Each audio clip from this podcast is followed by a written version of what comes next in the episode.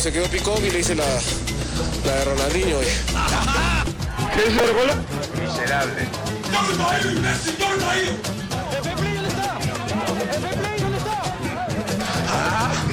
Soberbios, soberbios. ¡Ándate a la reputa que te parió, huevón! ¿Qué te La humildad, la humildad. Un día voy a comer una, una carapulga con sopa seca.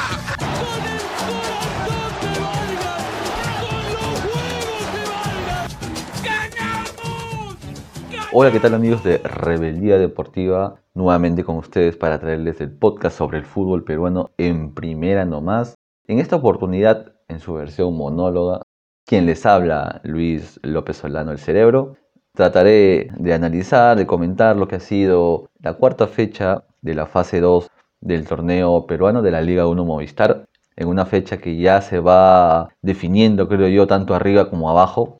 Está empezando a tomar forma el torneo. Pero bueno, pasemos a comentar lo que fue el partido de Academia Cantolao versus Universitario de Deportes. Se jugó el día de ayer, viernes, en el estadio Alberto Gallardo. Un partido complicado para la U, un partido que se lo plantea muy bien Cantolao. Hay que decir que ya no es el primer equipo que le plantea de esta forma. Le plantea un partido en el que Universitario de Deportes se volvió a encontrar con otro equipo que le planteó el partido para la contra. Cantolao le cedió el balón a, a Universitario y nuevamente no es que solamente un equipo ya le pasó con Cienciano el partido pasado en donde cayó por la mínima, pero de igual forma no es solamente que la U se encuentra frente a un rival que le plantea esta estrategia, sino que vuelve a demostrar que no es capaz de romper esa barrera cuando los equipos se le paran atrás, acomodan bien las piezas y le ponen gente para la contra, complica mucho a Universitario de Deportes que sigue sufriendo las bajas, sigue extrañando a los jugadores que no están. Si bien en este partido, a diferencia del otro, volvió Hover, volvió Millán, volvió Alfa Geme, creo que la conclusión inicial de arranque es que el nivel de juego de la U ha decaído. Creo que es, algo que no se puede soslayar pese al planteamiento del otro equipo, pese a las bajas, pese a todo esto, es evidente que el nivel de la U ha bajado en estas últimas fechas. Incluso yo diría que desde el inicio de la fase 2, si bien ganó sus dos primeros partidos, fueron muy ajustados y ya se veía en la U algunas complicaciones. Y otra más, creo que lo más importante en la U es la fragilidad defensiva. A la U le llegan muy fácil Creo que por eso el capítulo pasado yo decía que Federico Alonso era la baja más sensible para la U. Pese a que muchos extrañan al goleador Dos Santos, yo creo que la baja más sensible de la U ha sido, es hasta ahora, Federico Alonso. Si bien quien lo reemplaza, Brian Velarde, es un buen jugador, se puede decir que muchas veces peca de cándido, por así decirlo. Le ganan muy fácil las espaldas, le ganan muy fácil los mano a mano, está sufriendo mucho Universitario en, defensa. Y si bien Quina está en un buen nivel, porque sí, Quina está en un buen nivel, es seguro, creo que está faltando el complemento que era Alonso. Y Velarde no, no ha terminado de cojar en el 11 de Ángel Comiso. Y si bien en el primer tiempo, como les decía, la U tomó la iniciativa del partido, es más, tuvo una muy clara de Santillán un mano a mano, Cantolao con poco, ajustando bien sus líneas atrás, consiguió el primero tras una jugada, una pelota parada, un tiro libre que le choca en el palo del arquero Morales, nadie la puede despejar, la pelota vuelve a entrar a la zona de penal y Sánchez, este central de Cantolao, este chico muy joven, José Aarón Sánchez, de 17 años, un futbolista surgido de las inferiores, es un producto total de Cantolao. Y este chico, que es en verdad, es una aparición para tener en cuenta. A ver, el chico tiene 17 años, es menor de edad, pero tiene un metro 85. Yo lo veía y en verdad yo pensé que era un extranjero. Parece, en verdad, yo lo veía y parece un extranjero que viene a reforzar Cantolao. Y no, es un chico joven, es un juvenil. Es más, es su segundo gol. Y apareció muy bien y venció la resistencia de Romero. Y con esto la U tenía que salir en busca del empate, el gol llegó a los 30 minutos y no fue capaz de generar opciones de gol. No hay mucha claridad ahora en ataque en la U. Si bien volvió Hover, no ha vuelto del todo bien. Zúcar sigue peleado con el balón y de cara al arco no tiene opciones. Ni siquiera podemos decir que Zúcar ha fallado muchos goles. Simplemente no está teniendo las cuestiones. Alguien podrá decir que tampoco se la está generando. Y sí, ahorita le está costando, está teniendo mucha presión de ser el reemplazante de Jonathan Dos Santos. Y por el otro lado está Quintero, que si bien tiene un gran sacrificio, en verdad, por momentos en la U pareciera que hubiesen dos Quinteros, o sea, porque eh, el tipo ataca, defiende, corre, se tira, pero Quintero no ha podido marcar. Y eso era un plus en el juego de Quintero. Y no ha podido marcar. Hasta ahora no ha marcado ni un gol en la temporada y yo en verdad resalto el trabajo de Quintero, pero en el ataque y más ahora que te está faltando el goleador, esto le está costando a la U. Se nota. Es más, de hecho, en las últimas jornadas, el salvador de la U había sido Urruti, el uruguayo. Y en esta oportunidad, Comiso decidió eh, dejarlo en el banco, por joven. Ingresó luego en el segundo tiempo, pero bueno, ya en el otro partido también le había costado al mismo Ruti. Ahorita la U está muy complicado arriba eh, con el gol. No tanto así que el empate lo metió en el niño Quina. Un golazo, ¿no? Un golazo. Eh, Quina se proyectó, tomó la lanza, tiró una pared con Millán, si mal no recuerdo, y la puso en el ángulo. Un golazo, de verdad. Un muy, muy buen gol para vencer al arquero Lozada. Y bueno, tras este gol, uno decía, no, ya, la U lo empató y se va a ir con todo en busca de segundo. Cantolao siguió con la misma tónica, defendiendo bien, ajustando sus líneas y vendría, creo yo, una jugada de otro partido. El ingresante Jardín Quintero, el colombiano, en una jugada en la que Quintero pierde un balón, recupera Cantolao, abre por izquierda con Quintero, el otro Quintero, el de Cantolao, y Quintero saca un remate, un zapatazo, es un golazo. O sea, es un muy buen gol, es un gol de otro partido. Nada puede hacer Romero, si bien va a su palo, creo que el gol es inatajable. Es un golazo. Y con esto se volvía a poner cuesta arriba para luego el partido. Y uno veía el encuentro, veía las imágenes y no había por dónde. En verdad, eh, ya para eso había entrado Urruti y la no tenía forma hasta que llega una jugada que es determinante y es el penal. Vemos, eh, bueno, yo lo vi en televisión y no es penal para la U. Pero hay que decir que Quintero la vende bien. Y yo en primera instancia, cuando vi la jugada en vivo, me pareció penal. En la repetición te das cuenta que no es penal. O sea, no llega a tocarlo barco. Y es complicado porque Espinosa, el árbitro, Michael Espinosa, cobra penal y le saca la segunda María a César Barco, el hermano de Jesús Barco de la U, y lo expulsa. Y Cantolao se queda con 10. Es una jugada determinante. Y no sé si Quintero habrá averiguado el antecedente del árbitro, pero Espinosa es el árbitro que más penales cobra en el torneo por lejos. Es más, este dato lo daban en la transmisión. Por lejos es el árbitro que cobra más penales. En 12 partidos disputados ha cobrado 16 penales. Una barbaridad. Habrá que ver si los penales han sido bien cobrados o no, pero por lo menos este penal no lo era. Pero también hay que decirlo, Quintero lo vende muy bien. Tú te das cuenta que no es penal por la repetición. Pero bueno, tras esto, va Hover Hover es el encargado de patear el penal y anota. Con esto uno podría decir, ya, empate para la U, uno menos para Cantolao, se viene el tercero. Pero no fue así. La U siguió intentando, tenía la posesión del balón, pero no podía entrar, no tenía profundidad, no tenía esa claridad. Es más, Cantolao se dio maña para generar opciones de gol y estuvo a punto. O sea, con Sander Regifo, este jugador habilidoso, pequeñito, así, pericotero, tuvo dos. Tuvo un palo y luego al final tuvo una clarísima. Y quiero resaltar también la figura de Yuriel Celia en Cantolao.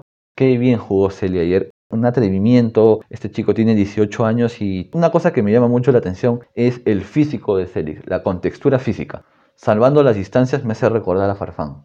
Es raro ver a un jugador de esa edad en el Perú con esa contextura física. Muy bien armado, como se dice coloquialmente, Celi. No parece un jugador de 18 años. Es fuerte, aguanta, tiene técnica, es habilidoso Creo que es un jugador para chequearlo, para tenerlo en cuenta, para mirarlo con detenimiento. Juega como si fuese un jugador de 25 años y su partido 200 en la primera división. Juega con una naturalidad sorprendente. Creo que es un buen prospecto para nuestro fútbol. Y bueno, el partido terminó empatado.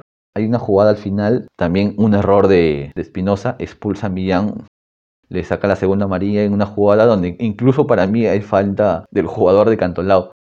Y bueno, ¿por qué menciono esto? Porque al final del partido, Comiso salió a declarar en contra del árbitro. en contra directamente de Michael Espinosa. Pidió que no lo vuelva a dirigir más a la U. Y ojo, ojo con estas declaraciones porque Comiso sabe, Comiso es un hombre de fútbol, es un viejo zorro, es un zorro viejo del fútbol. Sabe que estas declaraciones tienen repercusión. Él es el entrenador de la U y sabe, ¿no? Y esto lo hemos visto antes, yo recuerdo este tipo de declaraciones, obviamente con, con otro estilo, pero también habérselo visto, por ejemplo, a Bengochea. Salir y hablar del árbitro, metiendo presión, ¿no? Para los siguientes árbitros que vienen. Es una jugada muy astuta, muy del Río de la Plata. Típico técnicos uruguayos, argentinos, son muy inteligentes para declarar. Obviamente no todos tienen el mismo estilo, en este caso Comiso es más enérgico, a veces es un poco tosco para decir las cosas, pero bueno, creo que yo creo que Comiso debería estar preocupado por el juego de ese equipo. Yo creo que es más, Comiso lo está. Creo que Comiso trata de desviar un poco la mirada de lo que hizo su equipo en la cancha mandándolo para el árbitro. Estoy seguro que Comiso está rompiéndose la cabeza por cómo mejorar el rendimiento de su equipo. Bueno, luego de este partido se jugó en el estadio se jugó en el estadio Iván Elías Moreno el partido entre Alianza Lima y Deportivo Yacoabamba.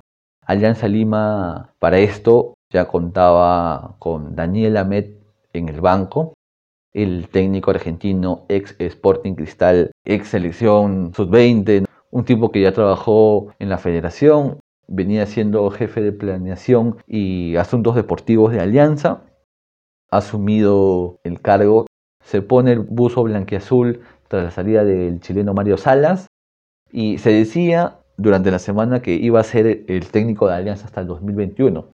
Finalmente se lo ha confirmado hasta el 2020. Ojo con eso. Pero bueno, Alianza Lima, con esa novedad, y luego de golear de buena forma a Melgar, enfrentaba al último del torneo, a un equipo con muchas limitaciones, pero que tiene en Alex Valera por lejos a su mejor jugador y a su figura.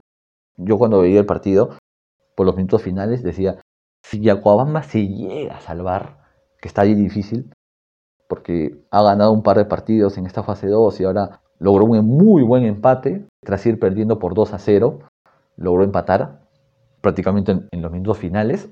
Yo decía, si Yaguabamba se logra salvar, va a ser en gran medida por Valera. Qué jugador, de verdad, qué delantero. Tiene una capacidad para jugar solo arriba, rebuscársela. En verdad, un muy buen delantero. Creo que explica por qué fue convocado hace no mucho a la selección peruana. Lamentablemente tuvo esto del contagio del COVID y no pudo estar en el partido con Brasil. Una lástima, una lástima, en verdad, pero bueno, ya hablando del partido, para que se haga una idea, Alianza Lima salió con Rivadeneira en el arco, por derecha Aguilar, de centrales Salazar, Duclos y Gómez, ¿no? línea de cuatro. En la volante estaba Beltrán, Bayón, Cruzado, más adelantados Mora y Ascuez, y arriba Patricio Rubio. Un equipo, si no fueran por los centrales, muy parecido al que jugó ante Melear. Y bueno, Alianza Lima empezó bien el partido. Empezó muy proactivo, Alianza Lima. Tuvo el control del balón y el gol llegó rápido. A los 15 minutos, Patricio Rubio había anotado el primero. Y luego llegaría el segundo a través de Cluiva Aguilar, que está en muy buen nivel. Este jugador también de 17 años, también que juega con una solvencia, en verdad. Hay que estar atento porque están apareciendo buenos jugadores jóvenes que ya están en primera y, juegan con una soltura.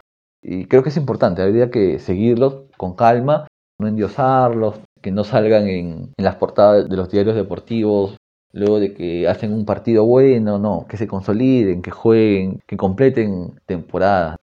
Pero bueno, volviendo al encuentro, Alianza Lima acababa el primer tiempo ganando 2 a 0. Y uno decía, bueno, ya está. Se vino otra goleada de Alianza Lima, como el partido con Melgar. Además por la fragilidad de Yacoabamba. Uno decía, Yacoabamba, si no es por Valera, no puede hacer mucho más. Y sí, justamente en el segundo tiempo, Alex Valera se dio un baño para complicar a Alianza.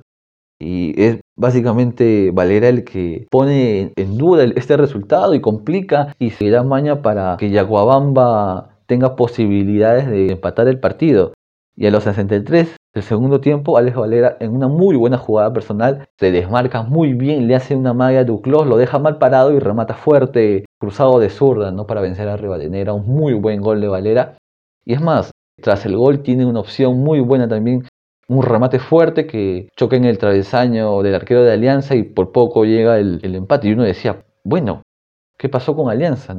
Se confiaron, ya creían que tenían el resultado listo, pero no. Y fue así que ya en el minuto 90, Kevin Santamaría, este jugador Kevin Santamaría, eh, que había entrado, anotó el empate luego de también de una pelotera, que, una pelota que, que no pudo despejar Alianza, ¿no? Y anotó el empate, ¿no? Y no lo podían creer en el cuadro blanquiazul cómo se habían dejado estar, cómo se dejaron empatar un partido que estaba ganado en el papel. Y bueno, esto no hace más que complicar Alianza.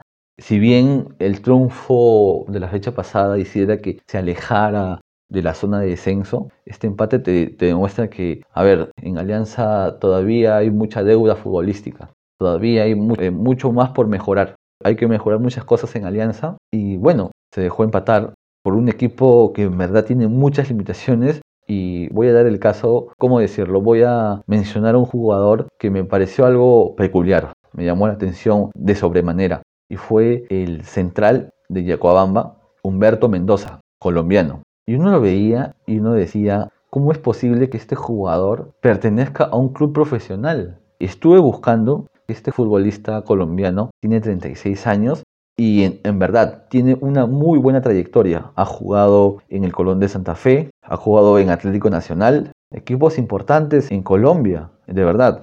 Tiene una muy buena trayectoria, pero uno lo veía en televisión y el físico que tenía no es de un futbolista profesional. O sea, yo estoy seguro que si un futbolista peruano va con ese físico a otro país, definitivamente no juega. Definitivamente no lo aceptan. Llega al aeropuerto y lo devuelven. Le preguntan, ¿usted es el futbolista o el representante? No es posible que nuestro torneo profesional de fútbol, la primera división del Perú, admite este tipo de jugadores. No puede ser. Tan mal estamos. Es más, fue una de las figuras. O sea, jugó bien, jugó bien. Y uno me puede decir, ¿no? Oye, pero si juega bien, ¿qué importa que esté gordo? No, pues tenemos que procurar ser profesionales. Y con ese peso no puede ser futbolista profesional. Yo no tengo nada contra el jugador Mendoza, pero me llamó mucho la atención. O sea, no es que está subidito de peso, está muy subido de peso. Y yo creo que tendríamos que, ¿cómo decirlo? Ser un poco más exigentes. O sea, si un jugador del extranjero viene del Perú, por lo menos que sea un profesional. En la cancha puede ser bueno, malo, regular. Puede rendir como puede que no. Pero por lo menos que tú veas a un futbolista profesional. Eso creo es lo mínimo, creo yo. Pero bueno, Alianza Lima finalmente empató con Yacuabamba. Perdió dos puntos perdió dos puntos que le permitirían ya zafarse de una vez de, este, de esta incómoda posición, que es la zona baja. Pero bueno, pasemos al siguiente partido que se jugó el día de hoy en el estadio Alejandro Villanueva del barrio de Matute en La Victoria. San Martín cayó por 2 a 0 ante Sporting Cristal. Este partido se jugó a las 6 de la tarde y además Rebeldía Deportiva transmitió este encuentro. Estuvimos ahí con José María Sandoval Chemita, el narrador más joven del país, y José Barrera el contador, siempre muy correcto, muy preciso con sus comentarios. También estuvo quien les habla, Luis López el Cerebro. Y bueno, un partido en el que lo mejor fue que los dos equipos propusieron, los dos equipos salieron a jugar. O sea, San Martín no es que se metió atrás porque tenía al mejor equipo del torneo enfrente. San Martín salió y es más, en el primer tiempo lo veíamos en la transmisión, San Martín por momentos era el que llevaba el ritmo del partido se jugaba como se quería San Martín, porque San Martín con Concha, con Giving, con estos dos extremos muy habilidosos y muy rápidos, Sanelato y Villentile, le estaban haciendo partido de cristal. Y Cristal por momentos no podía reaccionar, por así decirlo. Se le complicaba mucho a Sporting Cristal, pero San Martín tiene un problema, que no es contundente. Arriba le cuesta mucho. Mencionaba a Gentile y a Sanelato, son dos muy buenos jugadores, pero les falta contundencia arriba, les falta meterla. También está en el ataque los acompañaba Sebastián González Cela, que también, o sea, es un jugador que hace un gran desgaste, las pelea todas, pero a San Martín le falta gol, le falta pegada. Y eso le sobra a Sporting Cristal. Sporting Cristal por momentos no encontraba el juego, no encontraba las maneras. Y el primer tiempo fue así. Parecía, ¿no? Que San Martín estaba más cerca. Pero le faltaba acertar ese golpe para poder darle pelea en el resultado a Cristal. Y en el segundo tiempo, justamente también lo hablábamos con José en la transmisión, con Chemita, que era interesante saber cómo iban a replantear los técnicos para la segunda parte. Y creo que nuevamente Mosquera hace gala de su plantel, hace gala también de su conocimiento, de también pues un hombre de fútbol, de esto sabe mucho, y metió dos, dos cambios que fueron claves. John Marchand, el venezolano, Cabello. Creo que sin duda fueron cambios acertados.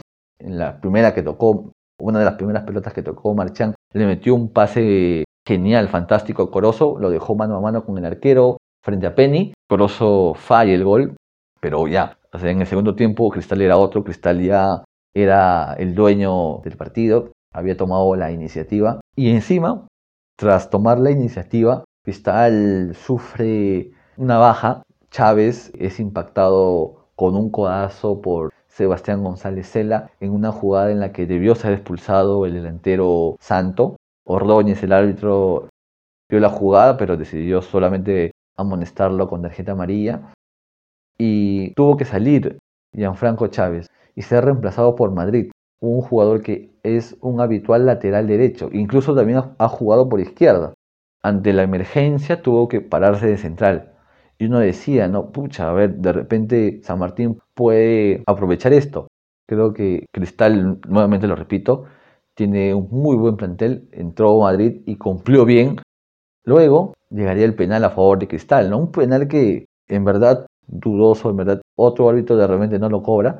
Sin embargo, Ordóñez cobra penal y Herrera, aparece Herrera para marcarlo y para definir fuerte y el goleador del campeonato le daba la ventaja a Sporting Cristal. Y uno veía el partido y decía, ya está, ¿no? Cristal, un equipo con categoría, con jerarquía, que ya sabía manejar los hilos del partido. San Martín intentó con poca claridad. También se le notaba el cansancio en sus jugadores. Ya prácticamente en los minutos finales Calcaterra lo define.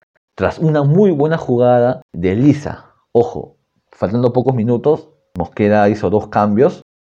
Entraron Jesús Castillo, que salió por Corozo, y entró Percy Lisa por Christopher Olivares. Y en la jugada del segundo gol, Lisa avanza, entra al área, le hace una jugada, le hace una bicicleta, espera que llegue Calcaterra y Calcaterra con el control se saca a Penny y define con el arco a expensas y con esto Cristal cerraba el partido. Importante también la aparición de estos dos jugadores que entraron bien, con lo que reafirma que Sporting Cristal tiene variantes.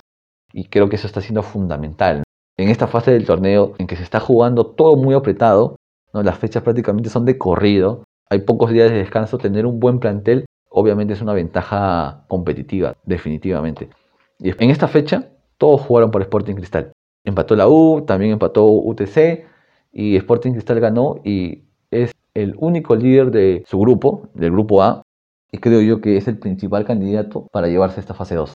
Si no pasa nada raro, Sporting Cristal se va a llevar esta fase 2 muy parejo Cristal en su rendimiento, arriba, abajo, en el medio campo. Tiene variantes cuando un partido se le cierra en el primer tiempo, tiene variantes como para poder reaccionar en el segundo tiempo. Creo que este es mérito de Roberto Mosquera.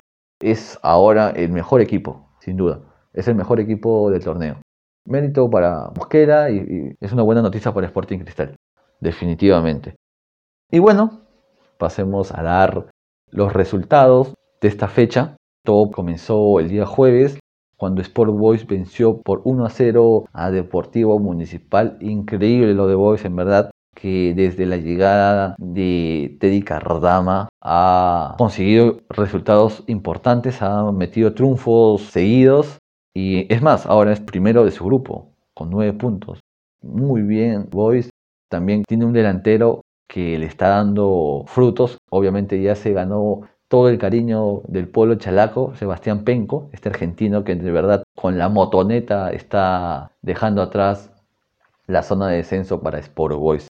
Y bueno, los siguientes resultados son Cusco Fútbol Club empató a cero con Sport Huancayo, Ayacucho Fútbol Club y César Vallejo empataron a uno en el estadio Alejandro Villanueva, esto el día viernes. Ya el día sábado, Alianza Universidad venció por 3 a 2 a Carlos State en el estadio Monumental Seguidamente, Cinciano del Cusco empató 1 a 1 con Binacional en el estadio Miguel Grau del Callao. Y nuevamente en el Estadio Monumental, Club UTC de Cajamarca empató 0 a 0 con Atlético Grado. Justamente este es el resultado que mencionábamos, eh, que había favorecido Sporting Cristal mirando la tabla, la parte de arriba de la tabla del grupo A. Y estos fueron los resultados de esta fecha.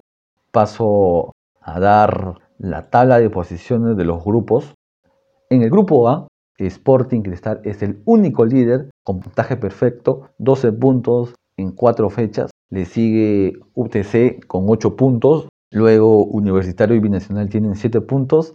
San Martín con 6, Cinciano con 5, Alianza Universidad de Huánuco con 3, Carlos Stein en el octavo lugar con 3 también, y al final Cantolao y Atlético Grau con 2 puntos cada uno. Esa fue la tabla del grupo A. Sporting Cristal, a falta de 5 fechas de 15 puntos en juego, es único líder a 4 puntos del segundo, que es UTC de Cajamarca. Mencionábamos la fortaleza de Sporting Cristal y la contundencia, y lo traduce en la tabla. Y bueno, en el grupo A, esto es sorprendente. Sport Boys es el puntero de su grupo con 9 puntos. Sport Boys que hace un par de fechas preocupaba por la baja, ha metido una serie de victorias importantísimas, ha metido tres triunfos al hilo y ahora es el puntero de su grupo.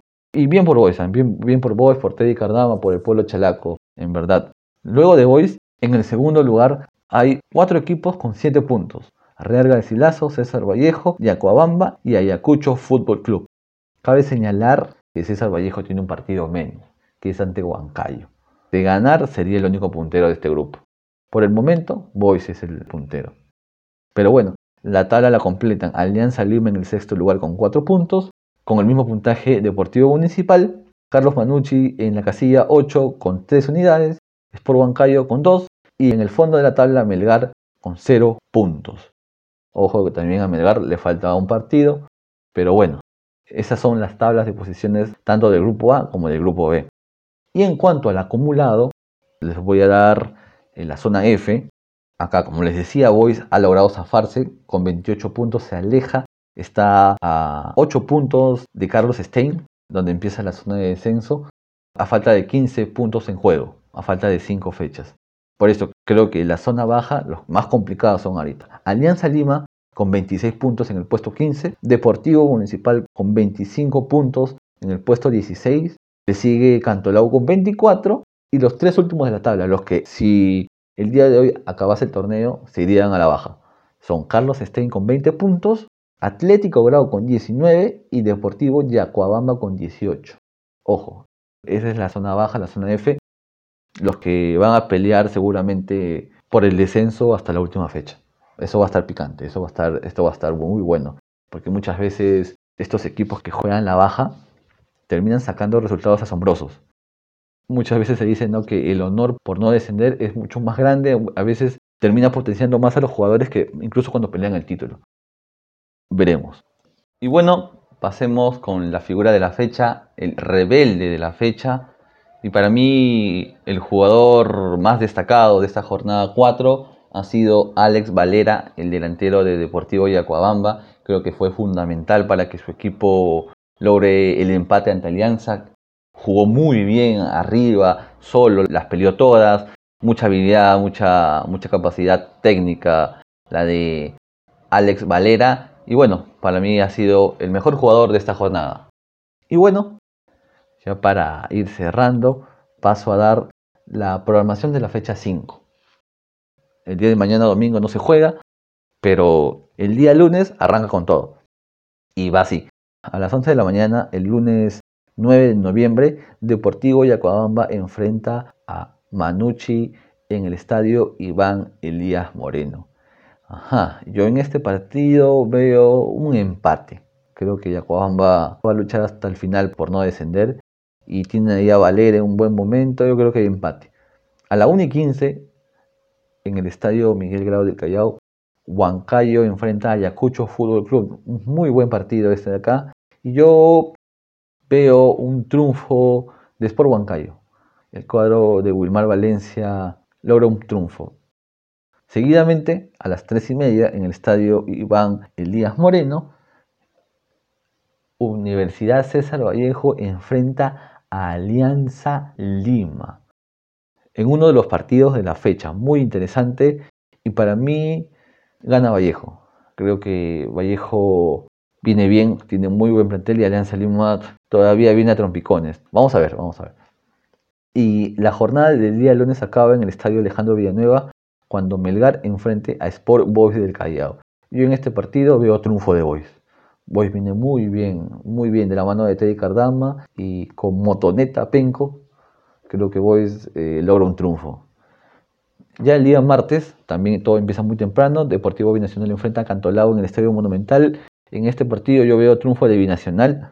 Luego a la 1 y 15, Universitario de Deportes enfrenta a UTC ¿no? en un partido importante por el grupo A.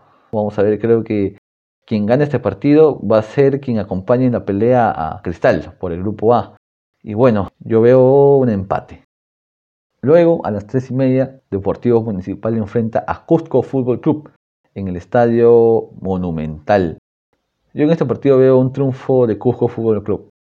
Bueno, la jornada del día martes acaba a las 6 de la tarde en el estadio Alejandro Villanueva, cuando Sporting Cristal enfrenta a Alianza Universidad de Huánuco. Se le está haciendo costumbre jugar en Matute al cuadro de Roberto Mosquera y le está yendo bien. Por eso yo creo que este partido lo gana Cristal.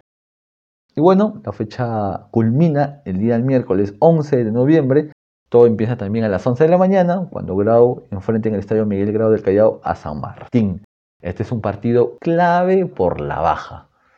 Clave, clave, clave, en verdad.